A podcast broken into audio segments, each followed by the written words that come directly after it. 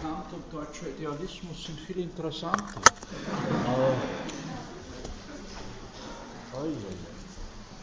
Das heißt, es gibt wahrscheinlich irgendeine studienplanmäßige Notwendigkeit. Findet derzeit keine andere Vorlesung statt zur Geschichte der Philosophie des Mittelalters. Ist das so?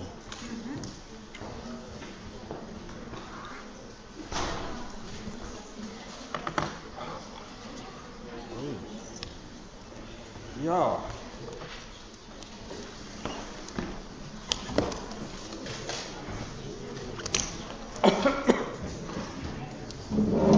So, jetzt kann ich nicht einmal sagen, bitte Platz zu nehmen. Nicht? Es sind keine Plätze mehr. Oh Gott, oh Gott, oh Gott. Da muss ich mich bemühen, die Hörerzahl durch einen schrecklichen Vortrag zu reduzieren. Nicht? Knallhart. Ah.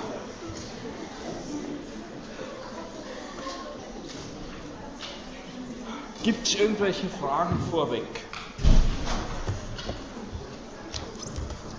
Also, das ist eine FOL, eine Vorlesung mit verpflichtender eigener, ach so, verkehrt rum, mit verpflichtender eigener Lektüre. Was könnte es da schöner geben als die Bekenntnisse des Aurelius Augustinus als Text? Ist eigentlich in Wahrheit nicht Mittelalter, sondern christliche Antike. Aber Sie werden sehen, ich habe einen gewissen Schwerpunkt in christlicher Antike.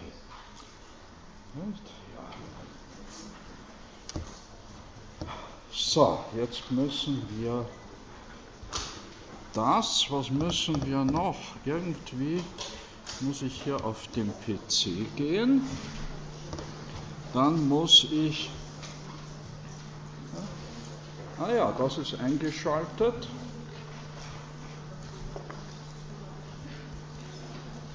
Und jetzt müssen wir hoffen, dass da irgendwas sich tut, tut sich aber nichts. Das ist ja eingeschaltet. Ach so, Laptop. Ah, war ja ohnehin. Ja, jetzt kommt's. Allerdings sehe ich jetzt nichts. So. Jawohl. Sehr schön. So.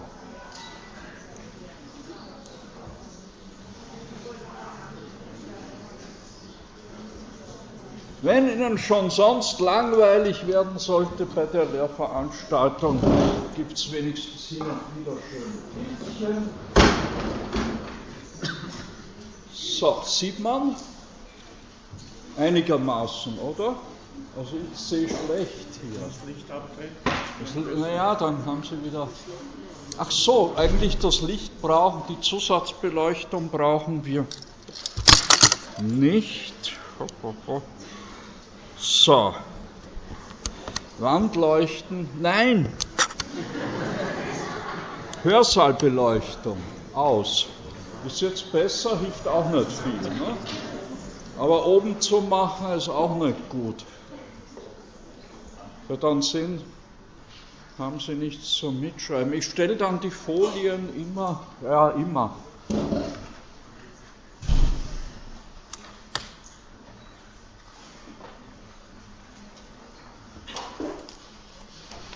Soweit es mir möglich ist, ein paar Tage nach der Lehrveranstaltung ins Netz. Ja, Sie brauchen also jetzt nicht Texte und Jahreszahlen, die ich da nenne hier abschreiben. Also Geschichte der Philosophie 2, offizieller Titel Mittelalter und frühe Neuzeit. Das ist aber wirklich schlecht, diese. Sieht man da was? Ja, dunkel.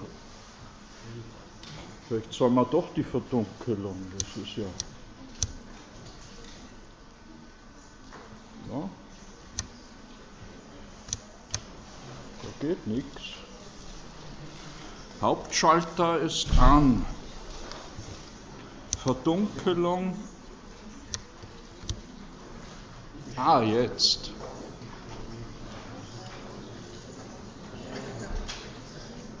Und vielleicht ist dann sogar besser, ich schalte dann die. Es ist irgendwie schrecklich schwül auch noch hier. Wobei ich nur sagen kann, es wird schlimmer. Ja, je wärmer es wird, es ist dann wie, ah ja, jetzt, stopp, so. Und jetzt schauen wir mal die Wand leuchten. Ja, geht das?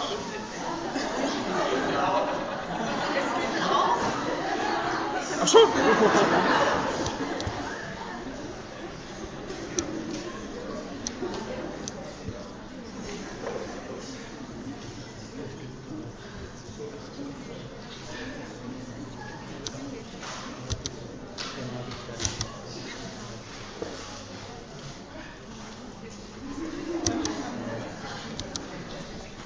So, sind Sie jetzt genug, alle?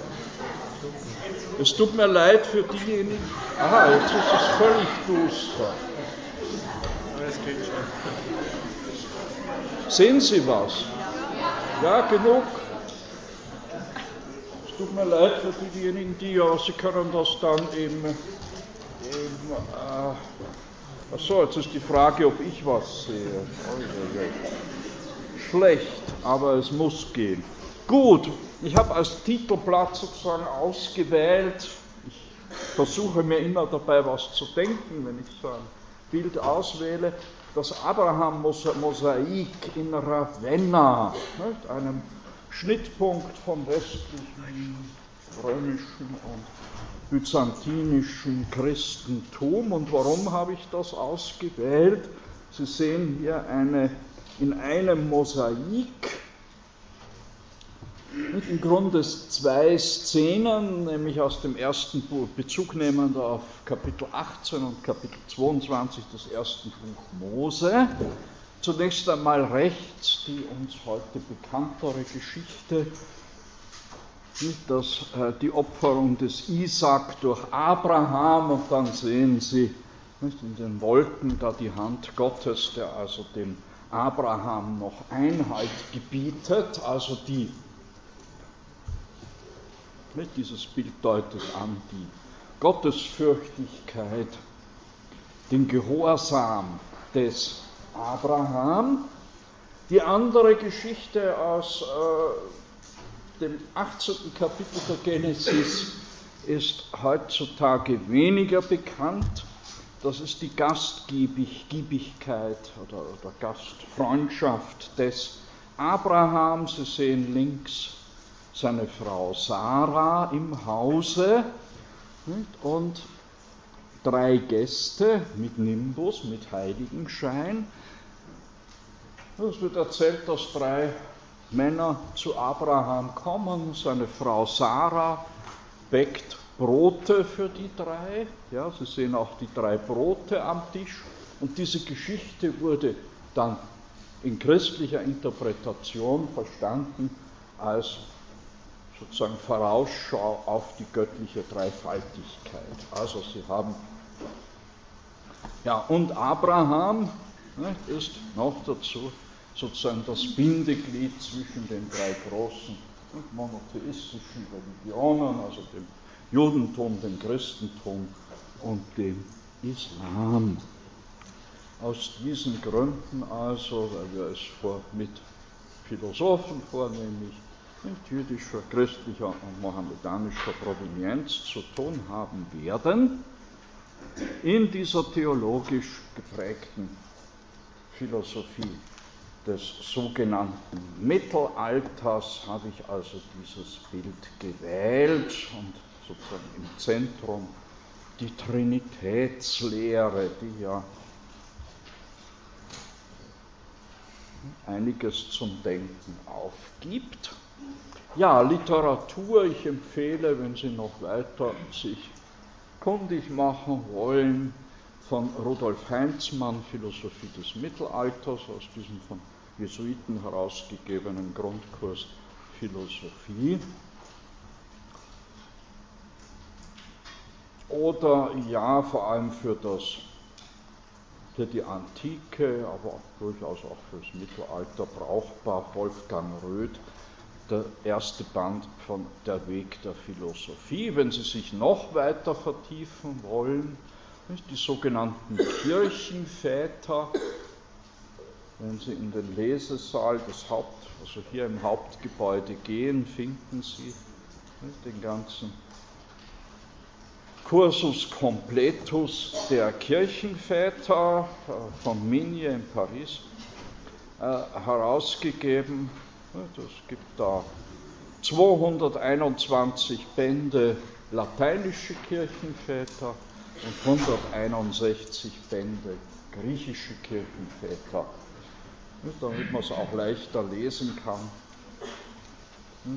Ist erfreulicherweise nicht jeweils eine lateinische Übersetzung dabei bei den griechischen Kirchenvätern.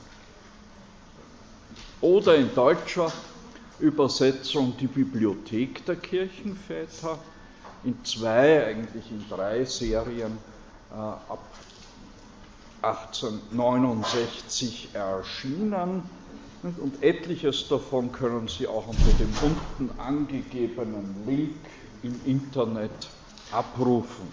Verpflichtende Lektüre, wie gesagt, das heißt, das wird geprüft dann das Buch. Verpflichtende Lektüre die Confessiones des Augustinus. Ja, wobei es mir, es wird dann immer wieder gefragt, das ist mir schnurz egal, nach welcher Ausgabe Sie das lesen. So. Und in welcher Sprache? Ja, also ich frage dann auf Deutsch.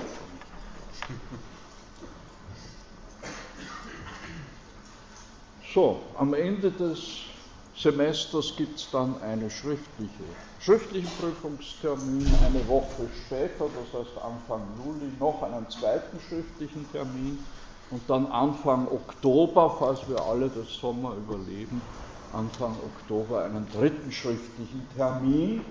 Ansonsten danach nur noch mündliche Termine. Ja. Also drei schriftliche Termine.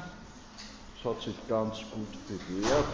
Und wer dann noch will oder beziehungsweise braucht, mündliche Prüfungstermine, Sie brauchen sich dazu nicht anmelden, einfach in meine Sprechstunde kommen. Ja, außer Sie haben triftige Gründe, dass Sie während des partout zur Zeit meiner Sprechstunde nicht zur Prüfung antreten können, dann müssten wir uns einen Termin ausmachen.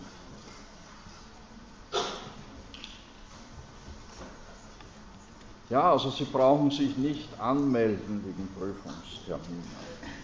Erfahrungsgemäß, ja, bitte das zu berücksichtigen, so die ersten zwei Wochen im Semester und die letzten zwei Wochen im Semester herrscht starker Andrang.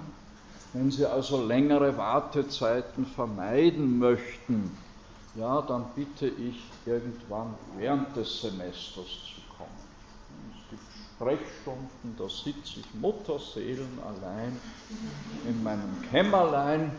Das ist sehr angenehm, nicht? Nicht, dass ich mich deswegen beklagen möchte. Aber es ist dann doch ärgerlich, wenn dann immer hm, zunächst am Anfang des Semesters, vor allem dann aber am Semesterende und dann vor allem im Sommersemester, nicht, da pressiert es dann immer ja, da kommt man in Zeitnot. Ich meine, ich nicht, bei mir ist das ja eigentlich, kann das ja eigentlich wurscht sein, ob sie es dann noch schaffen, einen Prüfungstermin zu ergattern. Aber Ihnen ist das dann wahrscheinlich nicht gleichgültig, also in Ihrem eigenen Interesse empfehle ich nicht bis ans Ende des Semesters zu warten mit solchen Prüfungen. Gut, noch irgendwelche. Gott, da ist es ja schwül. Wie wird das erst im Juni? Ich freue mich ja immer, dass wir kein richtiges Sommer, sondern eigentlich ein Frühjahrssemester haben. Also dass es uns erspart bleibt, hier im Juli auch noch zu sitzen. Aber es ist schon jetzt arg.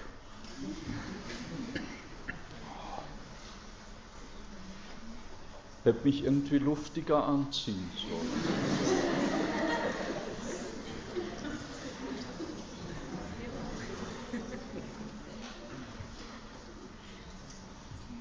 Ja? Das hilft nichts. Es gibt eine Lüftung, die hat allerdings den Nachteil, ah, die funktioniert jetzt gar nicht. Hören Sie irgendwas rauschen, was vorher nicht gerauscht hat? Das wäre nämlich das sichere Zeichen, dass die Lüftung in Betrieb ist, aber ich fürchte, die ist wirklich im Eimer. Da tut sich nichts, es leuchtet auch kein grünes Lämpchen, nur das rote. Die funktioniert nicht mehr. Naja. Gut. Ja, wir haben uns ja immenses vorgenommen. Beinahe eineinhalb Jahrtausende Philosophiegeschichte. Schlimm, schlimm. Also, wobei der zu der vorzustellende Zeitraum in zwei doch deutlich voneinander abgegrenzte Perioden zerfällt, die man die patristische und die scholastische Philosophie nennt. Patristische Philosophie von Patristik, also die Philosophie der Väter, dahinter steht die Vorstellung, dass die christliche Lehre also äh, in einer Tradition der Väter steht. Ja, einige dieser Väter, allerdings auch einige nicht dann später von Vätern zu Heretikern gewordenen oder als Heretiker verdächtige Philosophen werden wir da zu behandeln haben, insbesondere für uns, für den lateinischen Westen der Christenheit, maßgeblich Augustinus.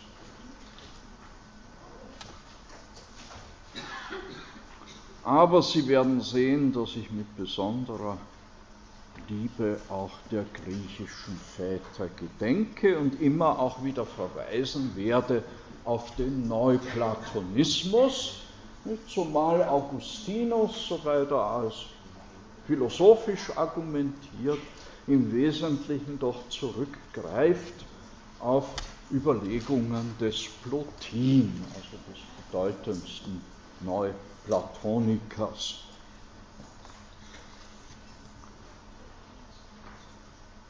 Nun, in diesem Zeitraum der patristischen Philosophie, wir können das in etwa beginnen lassen, ja, zweites Jahrhundert bis Anfang sechstes Jahrhundert.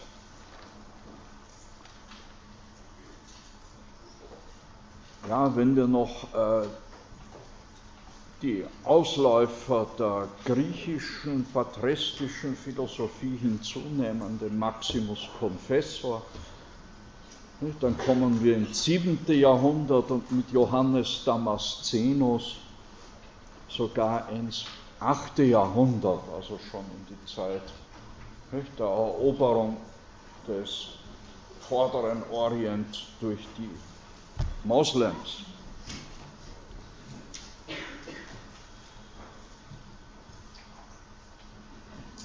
Aber für uns im Westen nicht, reduziert sich diese Geschichte der patristischen Philosophie doch im Wesentlichen auf etwa ja, 150 nach bis 500, ja, 525 nach Christi Geburt, 525, da wird der letzte Römer und erste Scholastiker, wie man ihn genannt hat, nämlich Boetius hingerichtet in Ravenna.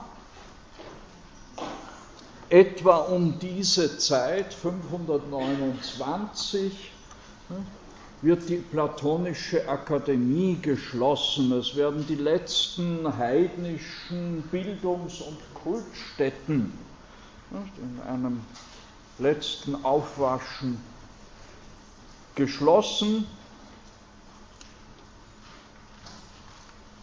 Also damit endet endgültig die, kann man sagen, antike Philosophie. So genau ist das nicht zu nehmen. Zwei, drei Jahre später kamen die nicht, vertriebenen Philosophen dann ins römische Reich wieder zurück.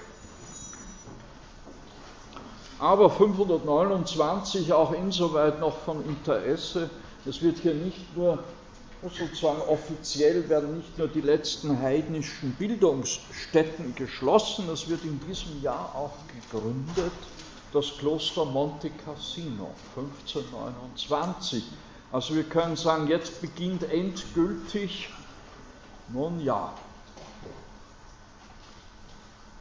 die Klosterkultur. Nicht? Die Klöster werden zur Zufluchtsstätte für die bis dahin noch überlieferten Reste antiker Bildung. Und im Grunde haben, diese, haben die Klöster dann diese Funktion bis ins 13., 14. Jahrhundert, ja, bis es zur Ausbildung von Universitäten kommt.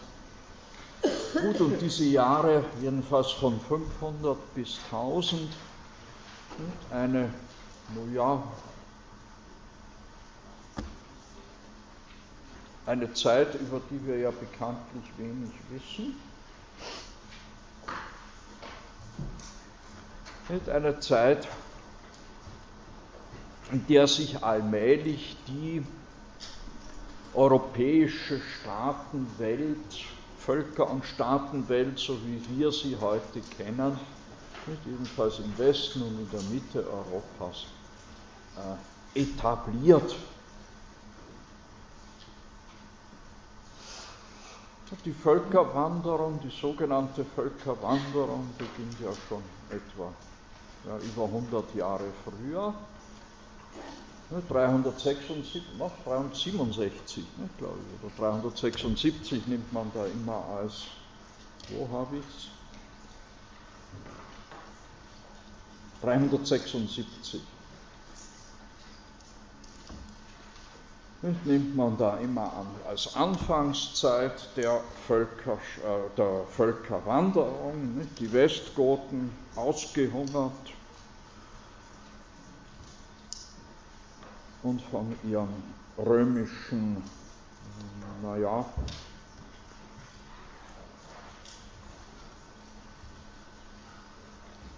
Herren, Versorgern, ne? Herren und Versorgern im Stich gelassen, fallen ins römische Reich ein.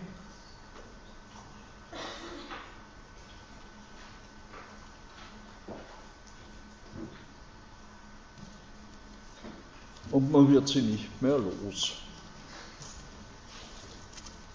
Binnen weniger Jahre bricht das weströmische Reich zusammen. Die Grenzen sind nicht mehr zu halten, öffnen sich den Germanen. Und so fällt diese Völkerwanderung, Beginn der Völkerwanderung zusammen mit dem Zeitpunkt, in dem das Christentum de facto Staatsreligion wird im Römischen Reich. 380 mit dem Dreikaiseredikt. Toleranz wird den Christen bereits gewährt seit 311 durch das Toleranzedikt des Kaisers Gallienus. Nicht wie man meist, jedenfalls ich habe das in der Schule noch gelernt, nicht 313 Toleranzedikt von Mailand. Das hat aber im Grunde nur das zwei Jahre zuvor schon erlassene Toleranzedikt des Kaisers Gallienus bestätigt. Also seit 311 herrscht Religionsfreiheit im Römischen Reich. 380 ist damit Schluss mit der Religionsfreiheit. Ab da ist das Christentum de facto Staatsreligion im Römischen Reich. Das erste Land, in dem das Christentum Staatsreligion wurde, ist übrigens Armenien 301.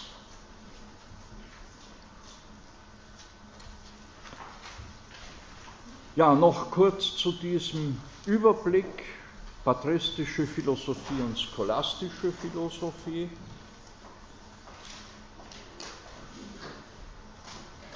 Ein Mann, mit dem wir uns dann noch beschäftigen müssen, ist im 9. Jahrhundert der Johannes, Johannes Scotus Eriugena. Ja, davor und danach ist aber eigentlich nichts. So richtig interessant wird die Geschichte dann wieder mit Anselm von Canterbury. Also im Übergang vom 11. zum 12. Jahrhundert. Und der letzte Denker, den wir dann zu behandeln haben, der mit einem Fuß im Mittelalter, mit dem anderen schon in der Neuzeit steht, Nikolaus von Kues.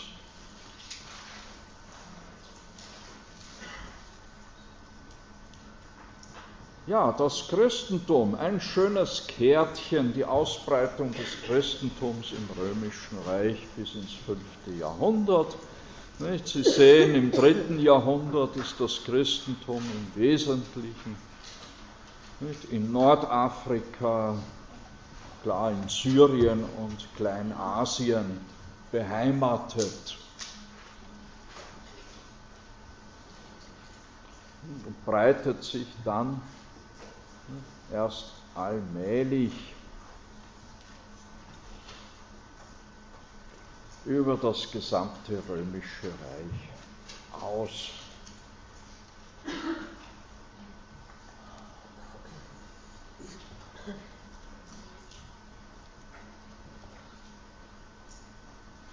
Also christliche Antike zunächst einmal. Ah ja, christliche Antike, das überschneidet sich mit der heidnischen Philosophie der Antike. Da habe ich von der letzten Vorlesung zur Philosophie der Antike nicht noch die Zeittafel zur hellenistisch-römischen Philosophie. Und Sie sehen da am Ende schon schräg in, in kursiv gesetzt die Patristik mit und sich teilweise überlappend mit dem Neuplatonismus.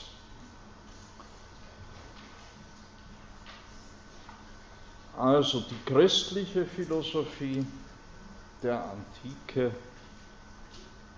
nicht gehört im Wesentlichen der dritten bzw. auch schon zweiten Phase, Endphase der Philosophie der Antike an. Dazu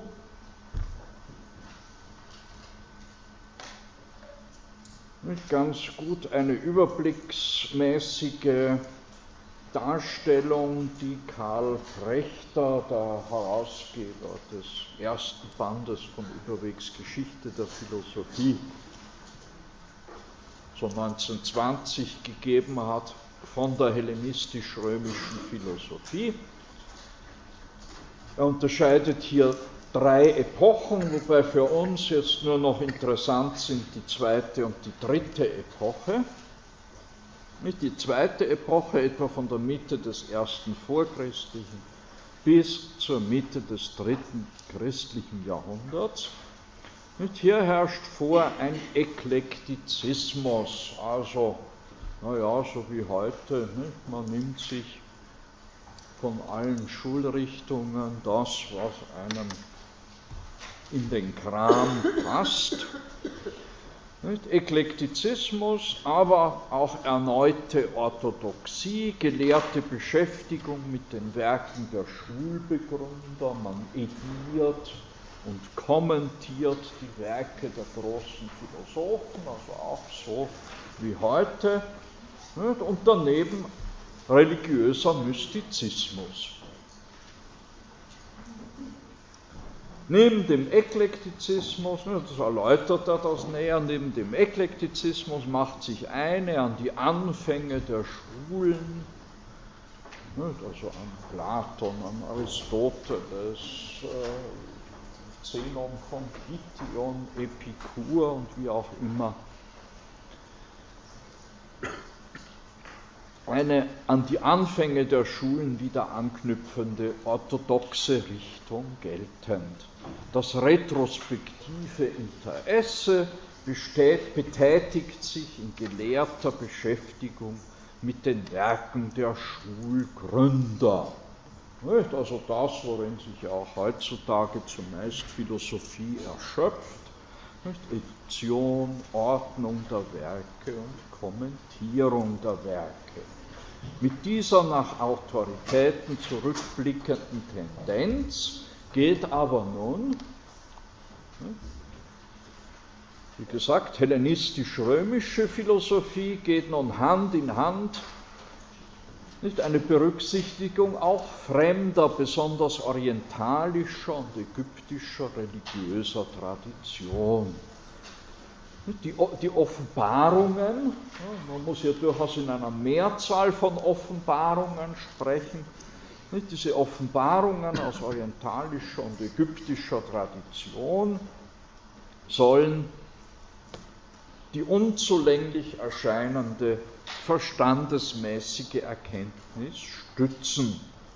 Die verschiedenen Elemente des philosophischen und religiösen Synkretismus, also verschiedenste religiöse und philosophische Vorstellungen gehen Hand in Hand und verschmelzen auch miteinander, sodass es da die unterschiedlichsten Gruppierungen zu finden gibt im zweiten und dritten Jahrhundert, die wir dann vor allem wir fassen das dann retrospektiv unter dem Namen Gnosis oder Gnostizismus zumeist zusammen.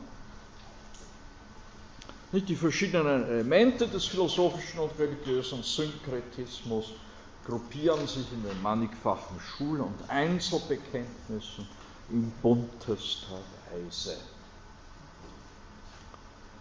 Im Gegensatz dazu übernimmt es dann in der dritten Epoche der Neuplatonismus, ne? Mitte des dritten bis Mitte des sechsten Jahrhunderts nach Christus.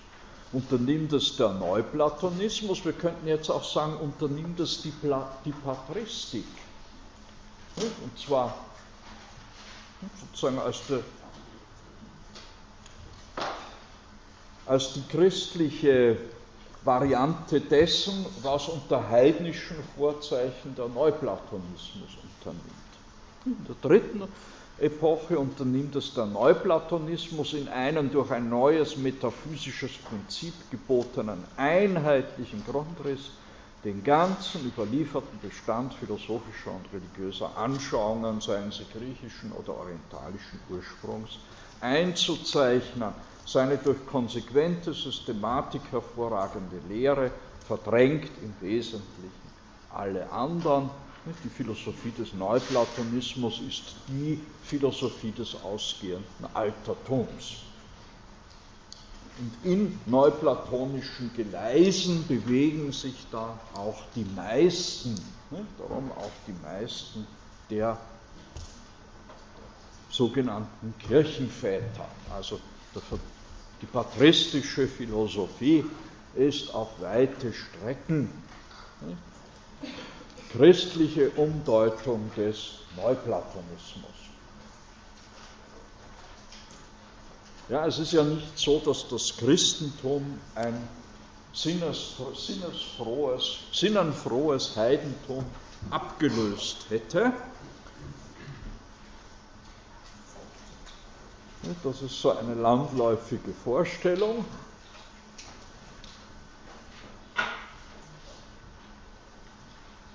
Nein, die Spätantike ist von einer großen Mattigkeit, Ermüdung und von einem übergroßen Erlösungsbedürfnis gekennzeichnet.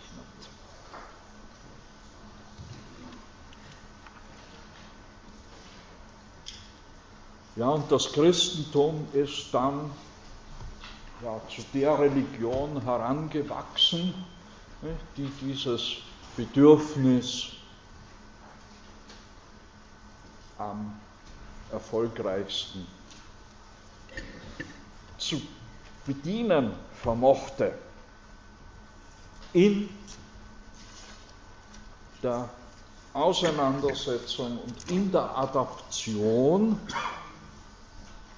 nicht, der griechisch-römischen Kultur, in christlicher Adaption der griechisch-römischen Kultur, die in vielem ja schon dem Christentum,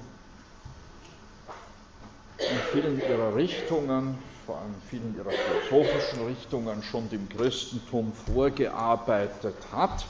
Ich zitiere hier aus Paul Wendland, die hellenistisch-römische Kultur in ihren Beziehungen zu Judentum und Christentum. Die alte Kirche ist das Produkt eines Kompromisses zwischen dem Urchristentum, zunächst mal durchaus durch und durch noch jüdisch geprägten Urchristentum und der griechisch-römischen Kultur. Nicht? Wobei das durch und durch Jüdisch ist auch nicht mehr so, ein, ist auch nicht so einfach, denn philosophierende Wanderprediger zogen nicht, im ersten Jahrhundert unserer Zeitrechnung aller Orten im römischen Reich umher.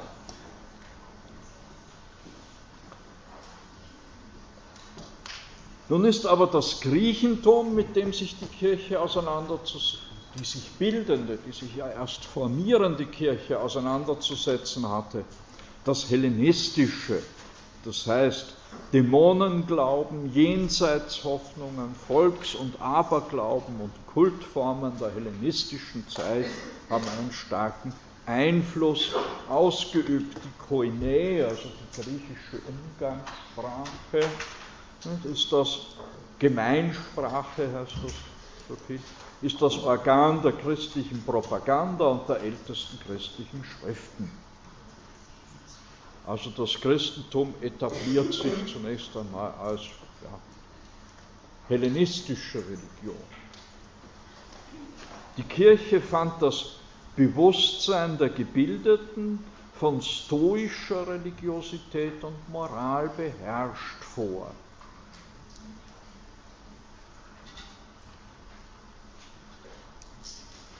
So traf man auf einen stoischen Pantheismus.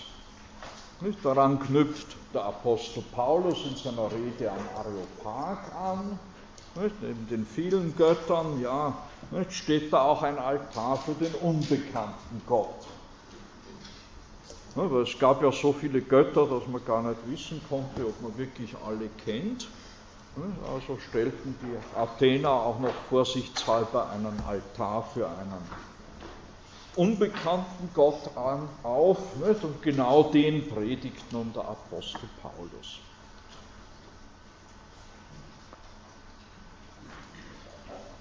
Das Christentum hatte aber auch einen starken Anhalt an der monotheistischen Tendenz und an der Zersetzung des Polytheismus, Polytheismus, also der Vielgötterei, wie sie von der Philosophie gefördert waren.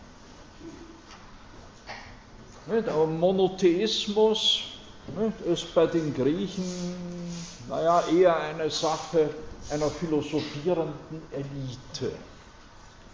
Seit Parmenides, seit den Eleaten ja, und Platon haben wir sowas wie einen philosophischen Monotheismus? Auf jeden Fall bei den Griechen.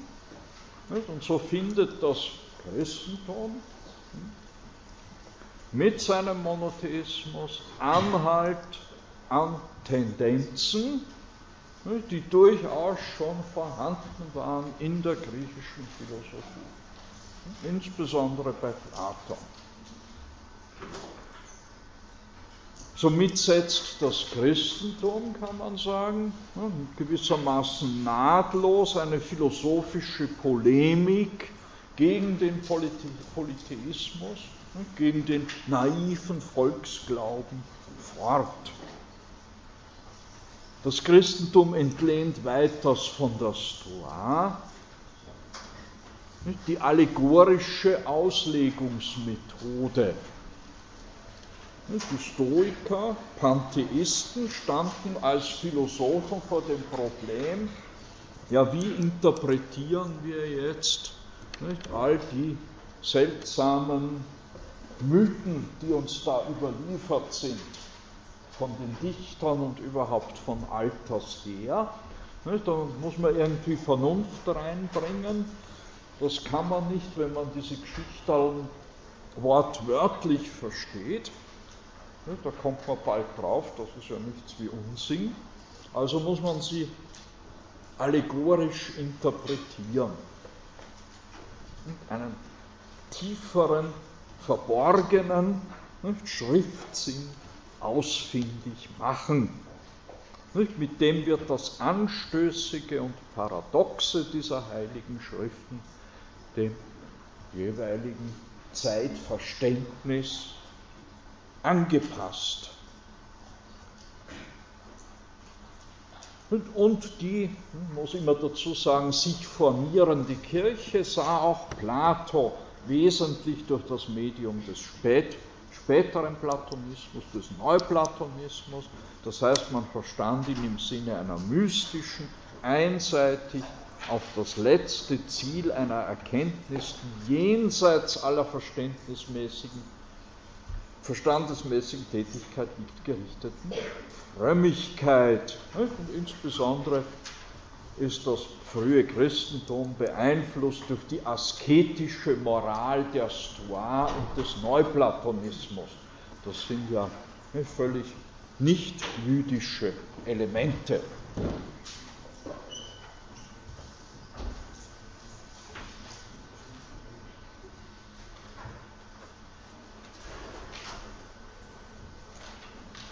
Ja, und der Mittel- und Neuplatonismus mit seinem Versuch und nun zwischen das göttlich eine, nicht, das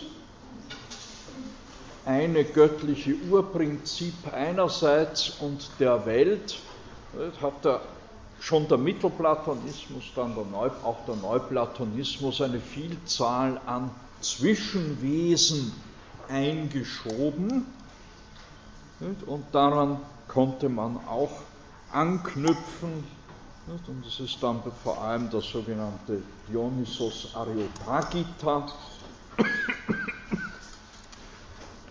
ein christlicher Autor aus Syrien, der sich reichlich bei dem Neuplatoniker Proklos bedient hat, dem die ganze Kirche ihre Engellehre verdankt.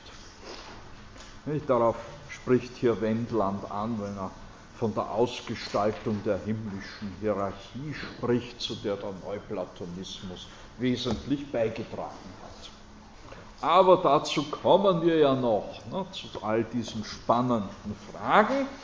Ja, spannend die Frage, wie steht denn jetzt überhaupt, wie stehen denn jetzt überhaupt die biblischen Zeugnisse zur Philosophie? Da muss man sagen, eher ablehnend nicht? eher ablehnend. Also biblizistisch und mit Luther gesprochen ist die Philosophie halt eine Hure aus Griechenland. Aber es gibt ein paar, aber wirklich nur wenige Zeugnisse, an die man nun philosophisch anknüpfen kann. Im Alten Test, sogenannten Alten Testament ganz wenig. Am ehesten noch in der Weisheit Salomos oder dem Buch der Weisheit.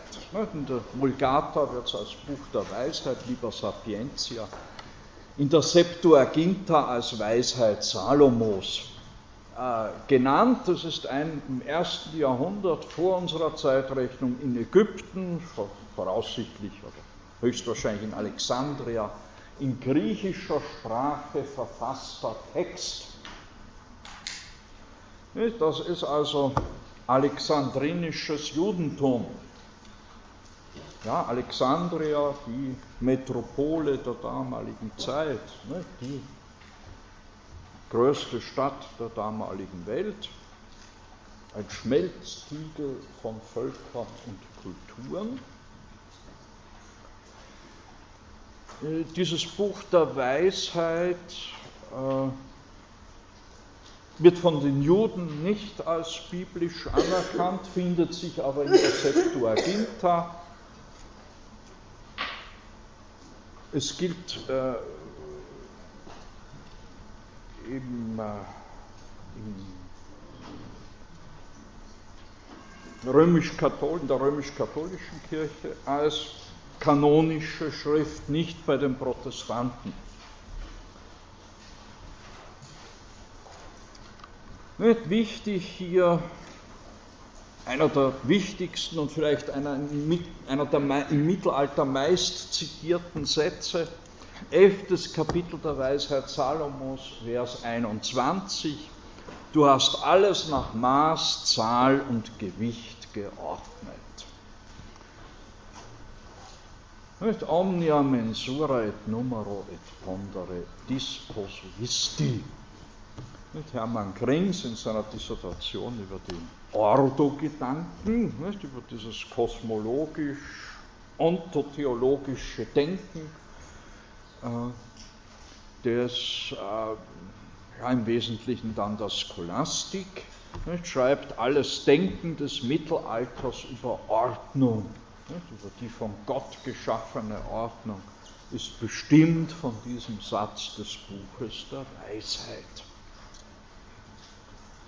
Und ein weiterer schöner Satz aus dem Liber Sapientia, Kapitel 13, Vers 5. A magnitude enim specie et creature cognoscibilita poterit horum creator videri.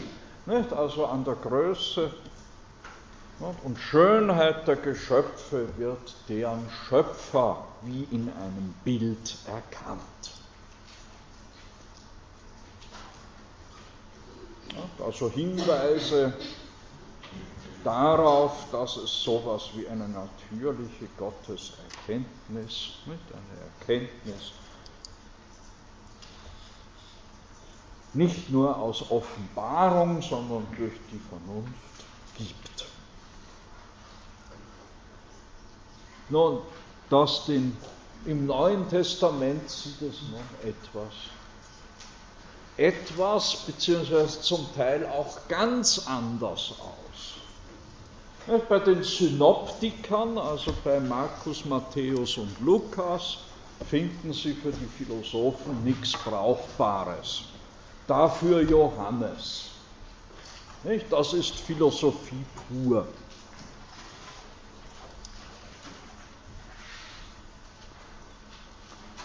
Nicht? Im Anfang war das Wort und das Wort war bei Gott und Gott war das Wort.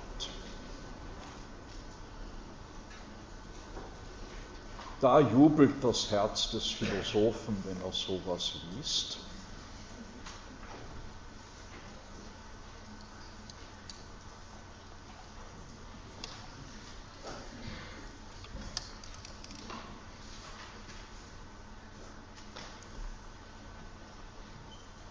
ja, was mag dahinter stehen?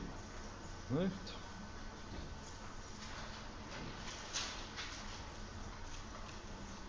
Heraklit, Platon, Stoa, Vulgärstoizismus der hellenistischen Zeit.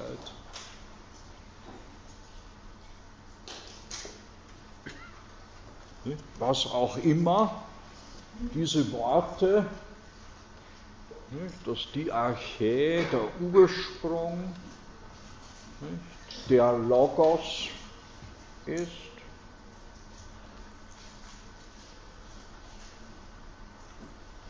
Das finden Sie bei Heraklit von Ephesus. Das finden Sie in seiner Nachfolge in der Stoa.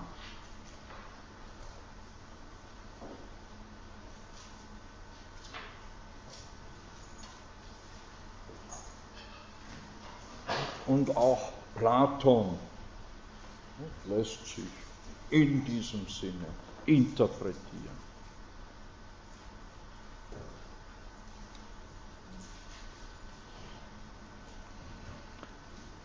Im Gegensatz dazu allerdings, jedenfalls so interpretieren das Christen, im Gegensatz zu aller bisherigen heidnischen Philosophie aber lehren die Christen, dass nun dieser Logos Fleisch geworden ist. Ich betone jetzt, in christlicher Interpretation liegt jetzt das wesentliche Unterscheidungsmerkmal zur bloß heidnischen Philosophie darin, dass die Christen wissen, das Wort ward Fleisch und wohnte unter uns.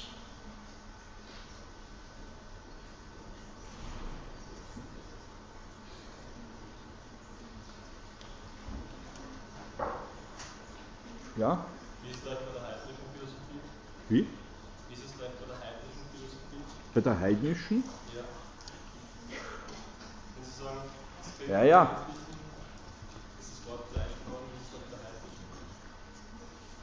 Naja, für die Stoa ist es klar, nicht? Der Logos wohnt allem inne.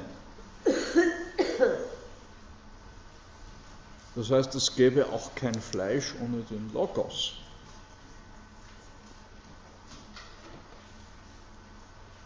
Das ist kein, keine weltlose Vernunft.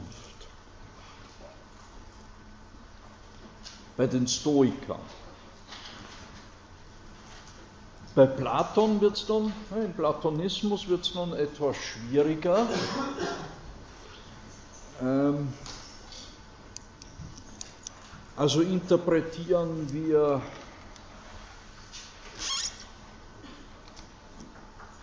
interpretieren wir den Platon in einem ja, eher vulgären, neuplatonistischen Verständnis. Man muss da auch bei den Neuplatonikern dann vorsichtig sein. So könnte man sagen, äh,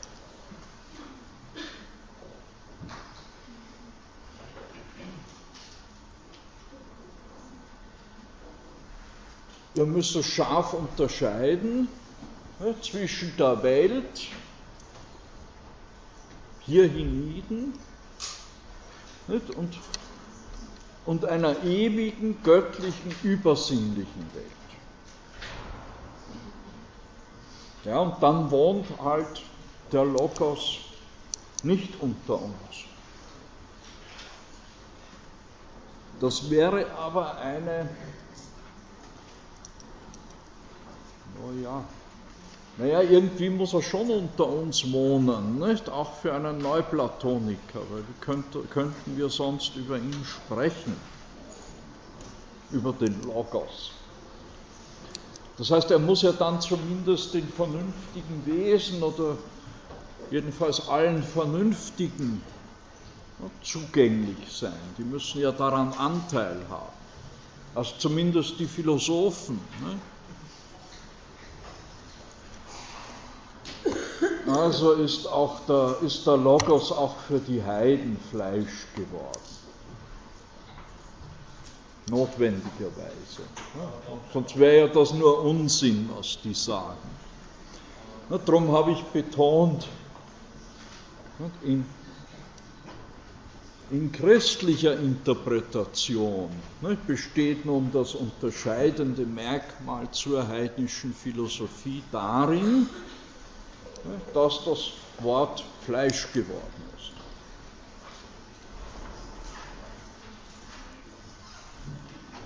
Naja, das Unterscheidende besteht dann tatsächlich, dass nicht das Wort Fleisch geworden ist in Jesus aus der Art von Nazareth. Und damit wird allerdings diese Fleischwerdung des Wortes zu einem singulären historischen Ereignis. Das ist das spezifisch Neue. Oder das spezifisch Christliche.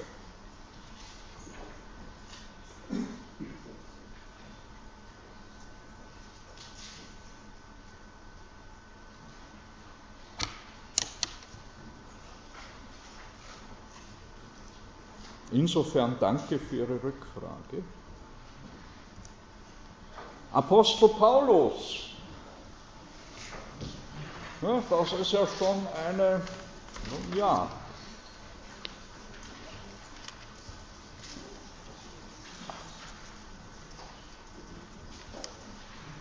Paulus, ein hellenistisch gebildeter Jude,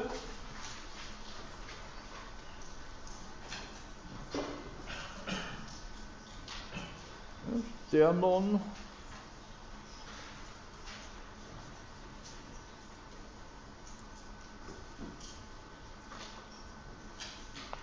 das Christentum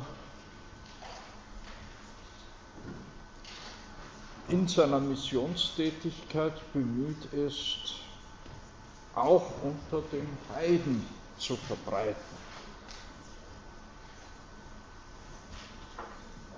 Und da trifft Paulus, der Apostel Paulus, unterschiedliche Akzentuierungen. Nicht, was nun das Verhältnis der Offenbarung, der christlichen Offenbarung zur Philosophie angeht. Im ersten Korintherbrief stellt er eher einen Gegensatz auf zwischen der Offenbarung und der Vernunft. Das Wort vom Kreuz, ich verwende hier die Luther-Übersetzung. Das Wort vom Kreuz ist eine Torheit denen, die verloren werden. Uns aber, die wir selig werden, ist eine Gotteskraft, heißt es in Korinther 1, Vers 18. Denn es steht geschrieben bei Jesaja, ich will zunichte machen die Weisheit der Weisen und den Verstand der Verständigen will ich verwerfen. Wo sind die Klugen? fragt Paulus. Wo sind die Schriftgelehrten, wo die Weltweisen oder die Weisen dieser Welt? Hat Gott nicht die Weisheit dieser Welt zur Torheit gemacht? Denn die, weil die Welt durch, die Weis, durch ihre Weisheit Gott in seiner Weisheit nicht erkannte, gefiel es Gott, durch törichte Predigt selig zu machen, die so daran glauben. Also die Philosophen, die Gelehrten, die Weisen mit all ihrer Wissenschaft und Weisheit haben Gott nicht erkannt. Hingegen gefiel es Gott durch törichte Predigt, die selig zu machen, die daran glauben, also nicht durch die Vernunft, sondern durch den Glauben allein erkennen wir Gott. Sind einmal die Juden Zeichen fordern und die Griechen nach Weisheit fragen. Also die Juden wollen Zeichen, die wollen Beweise und die Griechen fragen nach Weisheit. Wir aber predigen den gekreuzigten Christus, den Juden ein Ärgernis und den Griechen eine Torheit. Hier haben Sie also einen scharfen Gegensatz aufgestellt. Zwischen der Offenbarungslehre des Christentums, zwischen dem Zeugnis des gekreuzigten Christus, der Offenbarung Gottes im gekreuzigten, das ist den Juden den Ärgernis und den Griechen eine Torheit. Also Offenbarung, Glaube, biblisches Zeugnis auf der einen Seite, die Vernunft, die Weisheit dieser Welt, die Sophia du Cosmo, auf der anderen Seite.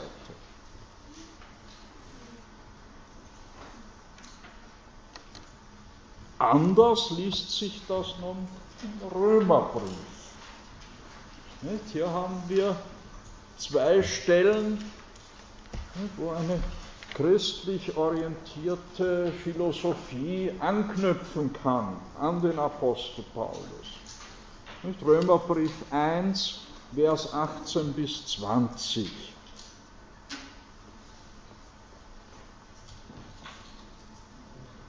Beginnen wir mit Vers, mit Vers 18, 19. Gott, sagt hier der Apostel Paulus sinngemäß, ist allen offenbar.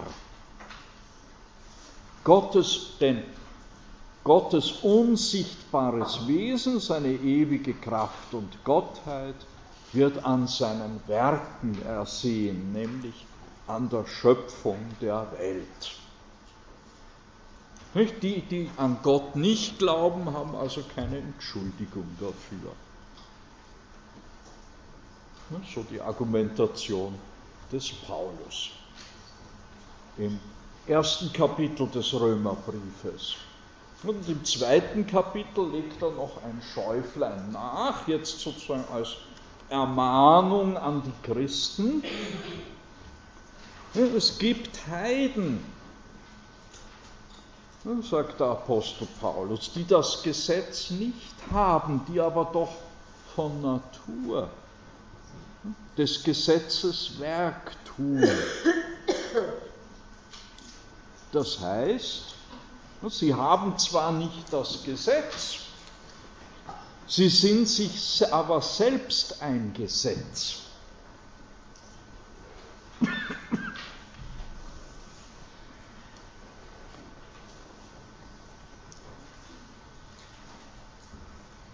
und beweisen damit, des Gesetzes Werk sei geschrieben in ihren Herzen, sintemal ihr Gewissen, des Neides ist, ihnen zeugt, dazu auch die Gedanken, die sich untereinander verklagen oder entschuldigen.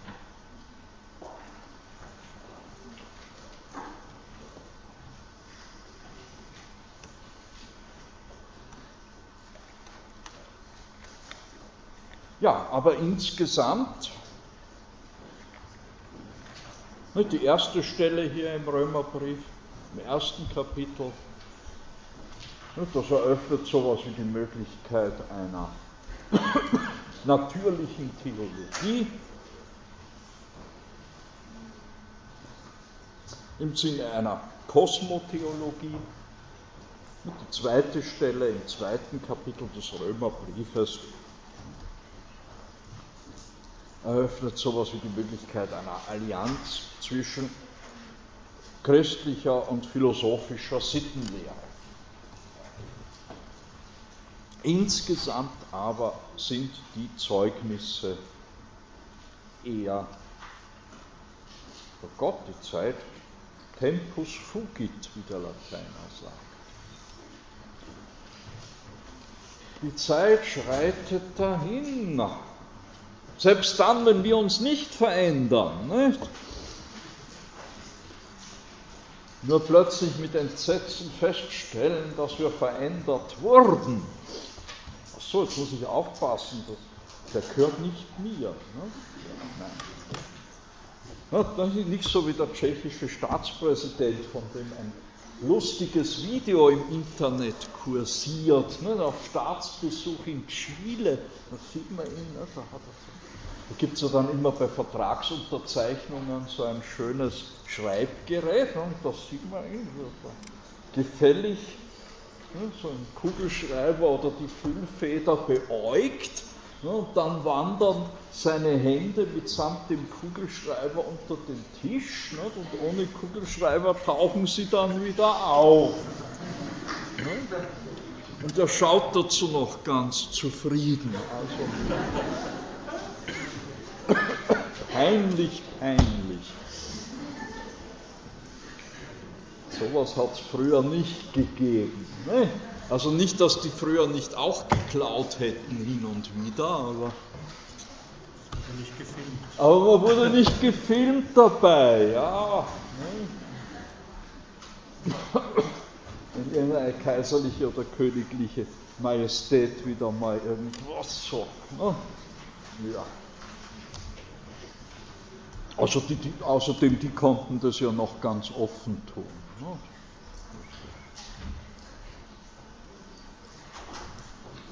So, wo war ich? Ah ja.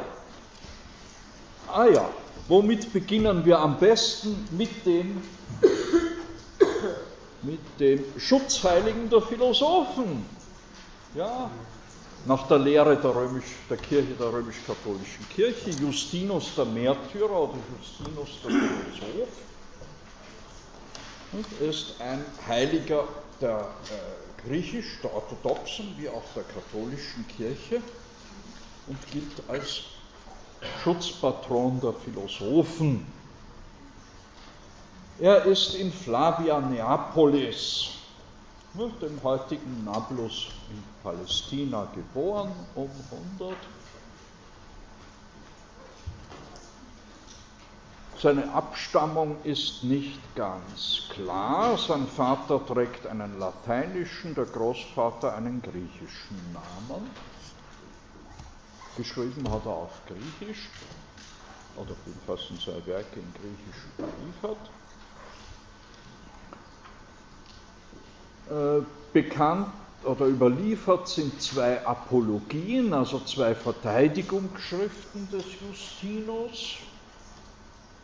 Verteidigung der Christen, auch eigene Verteidigung gegenüber der Anklage, die ihn dann 165 in Rom das Leben gekostet hat. Er hat in Rom dann eine philosophische Schule eröffnet und angeblich ein missgünstiger Konkurrent, ein Stoiker soll ihn bei den Obrigkeiten als gottlosen Christen angeklagt haben und das hat ihm dann das Leben gekostet. Nicht? Justin der Märtyrer. Ja, am Kaiserthron saß damals ein Stoiker, nicht? nämlich Marc Aurel, und an den schreibt Justinus seine Verteidigungsschrift.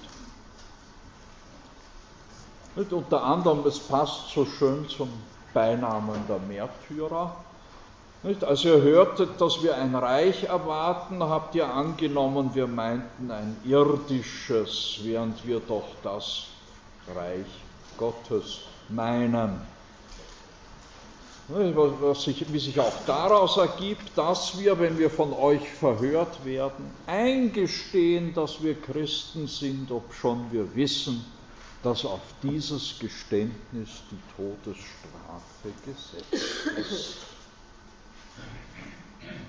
Denn wenn wir ein irdisches Reich erwarteten, würden wir doch wohl leugnen, um nicht hingerichtet zu werden.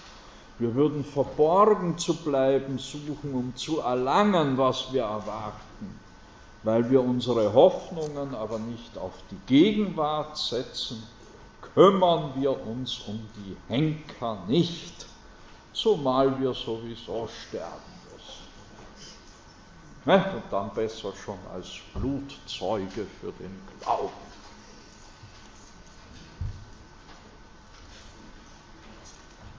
Das war die Gesinnung, die das Christentum groß gemacht hat. Ja, und wie ist er denn Christ geworden, dieser Justinus? Ja, er ist ja zunächst einmal als Heide geboren. Er sucht in seiner Philosophie zunächst in der Philosophie den Weg zu Gott. Er geht zu einem Stoiker, er beschreibt in seinem Dialog mit dem Juden Trypho, beschreibt er am Anfang seinen Weg. Na, jetzt lesen Sie da nicht schon dauernd. Nicht? Ich lese jetzt was anderes vor. Er beschreibt er seine Bildungsgeschichte zunächst. Also zunächst geht der Justinus zu einem Stoiker. Da stellt er fest, ja, der Stoiker, der weiß gar nichts von Gott. Das ist im Grunde ein Atheist. Dann geht er zu einem Peripathetiker, also einem Vertreter der Schule des Aristoteles. Der fordert ihn aber nach einigen Sitzungen auf, ja, jetzt sollen sie gefälligst, ne, jetzt soll er gefälligst schon einmal sein Honorar zahlen und überhaupt sich vertraglich verpflichten, ne, dafür den Unterricht zu zahlen. Ja, sagt sich der Justinus, also so einer kann auch kein wahrer Philosoph sein. Und dann geht er zu einem Pythagoreer. Der erklärt ihm, der Anhänger des Pythagoras erklärt ihm, ja, dann muss er sich zuerst in der Mathematik und Geometrie kundig machen. Nicht? Ohne die Kenntnis dieser Wissenschaften gelangt man nicht zur philosophischen Erkenntnis. Und der Justin muss ihm dann gestehen, er hat keine Ahnung von Mathematik und von Astronomie und dem ganzen Zeugs. Und so schickt ihn der Pythagoreer fort. Und mit den Worten, glaubst du, du könntest etwas von dem, was zur Seligkeit führt, schauen, wenn du das nicht vorher gelernt hast, was die Seele von den Sinnendingen befreit und sie für das Geistige empfänglich macht. Das ist eben die Mathematik. Dann wendet er sich an einen Platoniker. Und dort macht er Fortschritte, wie er sagt. Es erfasste mich ein ungestümes Erkennen des Unkörperlichen. Und die Schau der Ideen, sagt Justinus, beflügelte mir meinen Geist. In kurzer Zeit glaubte ich weise zu sein. Und in meiner Beschränktheit hoffte ich sogleich Gott zu schauen, denn dies ist das Ziel der platonischen Philosophie. Also jedenfalls im Mittel- und Neuplatonismus, die beseligende Schau Gottes ist das Ziel der Philosophie.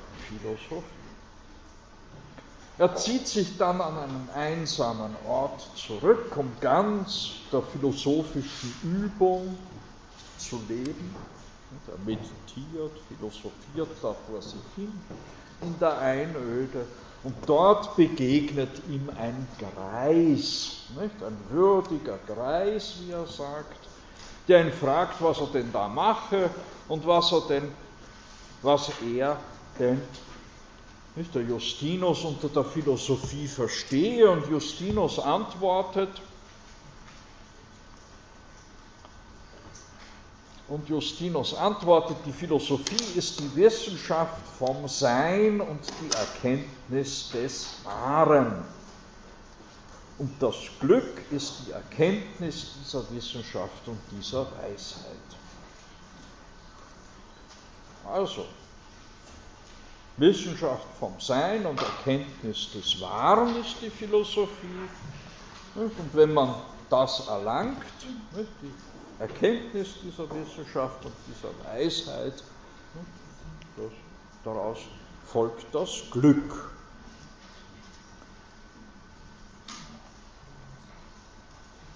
Und Gott ist das, was immer dasselbe ist und die Ursache des Seins für die anderen Wesen ist. Also Gott als Urwesen.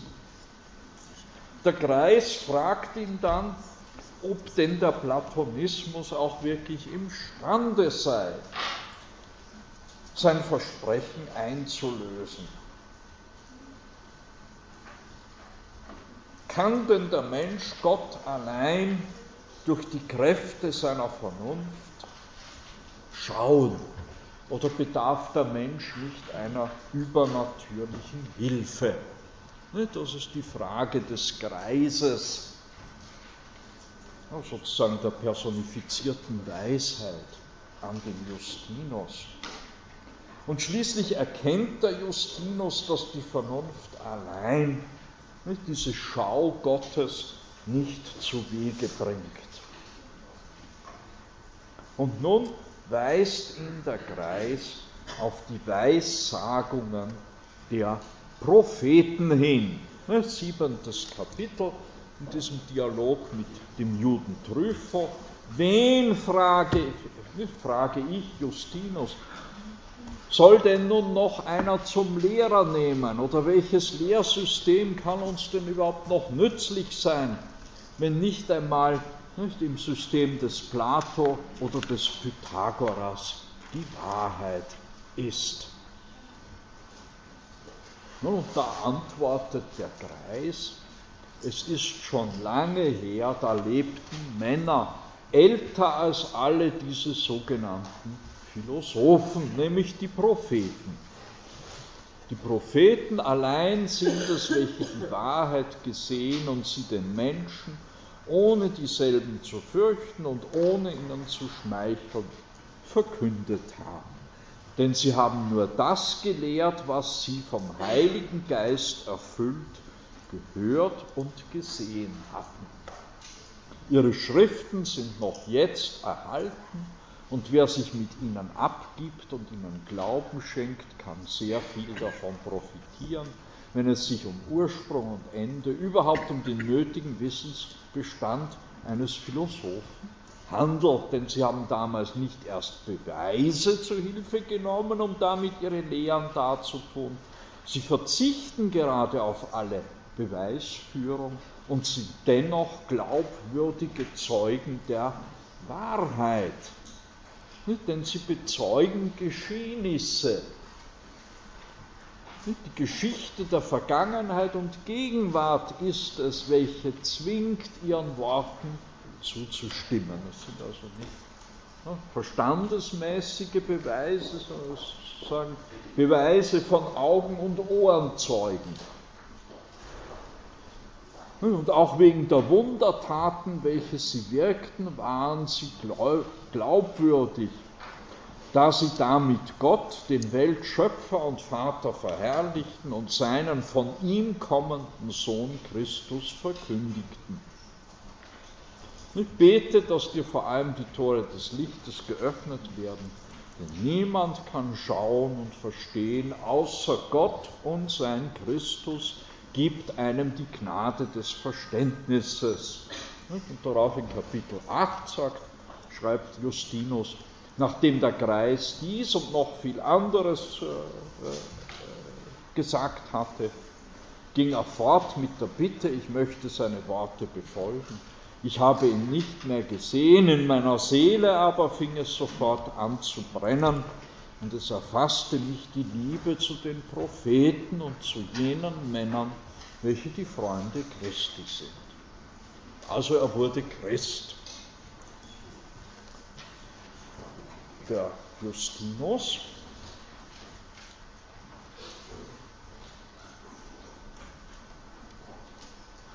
wobei er Christus nun als Logos, und zwar als den ganzen, den ungeteilten Logos versteht. Und darum ist das Christentum, unsere Religion, auch erhabener als jede menschliche Lehre. Das aus der zweiten Apologie, aus der zweiten Verteidigungsschrift des Justinus, Kapitel 10.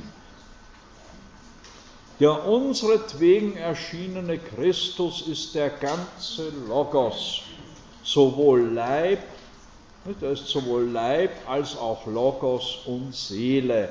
Denn was auch immer die Denker und Gesetzgeber jemals Treffliches gesagt und gefunden haben, das ist nur ein Teil vom Logos, der ihnen dazu teil geworden ist.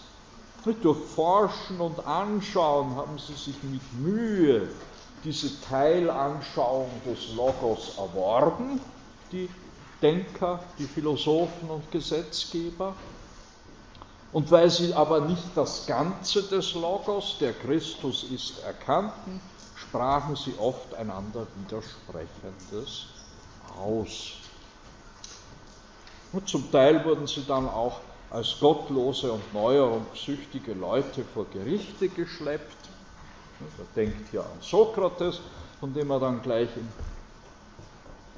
nächsten Satz spricht. Sokrates, der von ihnen allen der entschiedenste war, wurde derselben Vergehen wie wir, wie wir Christen angeklagt. Denn man sagte, er führe neue Gottheiten ein und verwerfe die Götter, welche der Staat anerkenne. Das ist die gleiche Anklage, die in Athen von Meletos gegen den Sokrates erhoben wurde.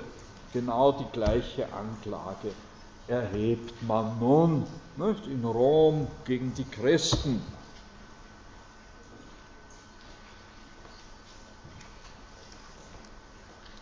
Dabei leitete er die Menschen doch nur an, den einen unbekannten Gott mittels vernünftiger Untersuchung kennenzulernen, indem er sagte, das ist ein indirektes Zitat aus dem Timaeus von Platon, den Vater und Schöpfer des Weltalls zu finden, ist nicht leicht und ebenso ist es nicht, ist es, und ebenso wenig ist es ungefährlich, den Gefundenen vor allen zu verkündigen. Ungenaues Zitat, aber gut. Alles dies aber hat unser Christus durch seine Macht zustande gebracht. Denn dem Sokrates hat niemand so weit geglaubt, dass er für dessen Lehre in den Tod gegangen wäre. Dem Christus aber, den auch schon Sokrates teilweise erkannt hatte, war und ist er doch der Logos, der jedem innewohnt der auch durch die Propheten und in eigener Person das Künftige vorhergesagt hat. Dem Christus haben nicht allein Philosophen und Gelehrte geglaubt, sondern auch Handwerker und ganz gewöhnliche Leute mit Hintansetzung von Ehre, Furcht und Tod.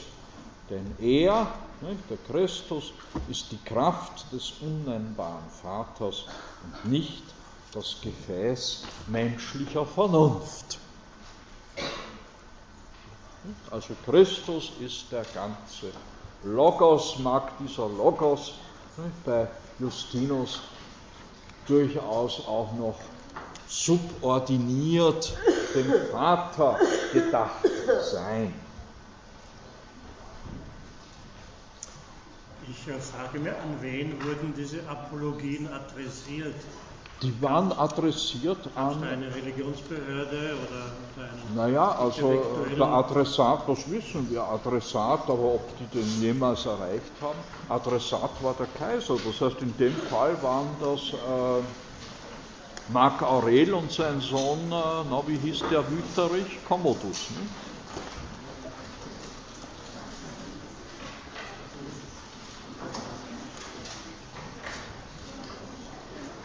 Ach so, Sie packen schon. Gut, etwas kurz dann noch zum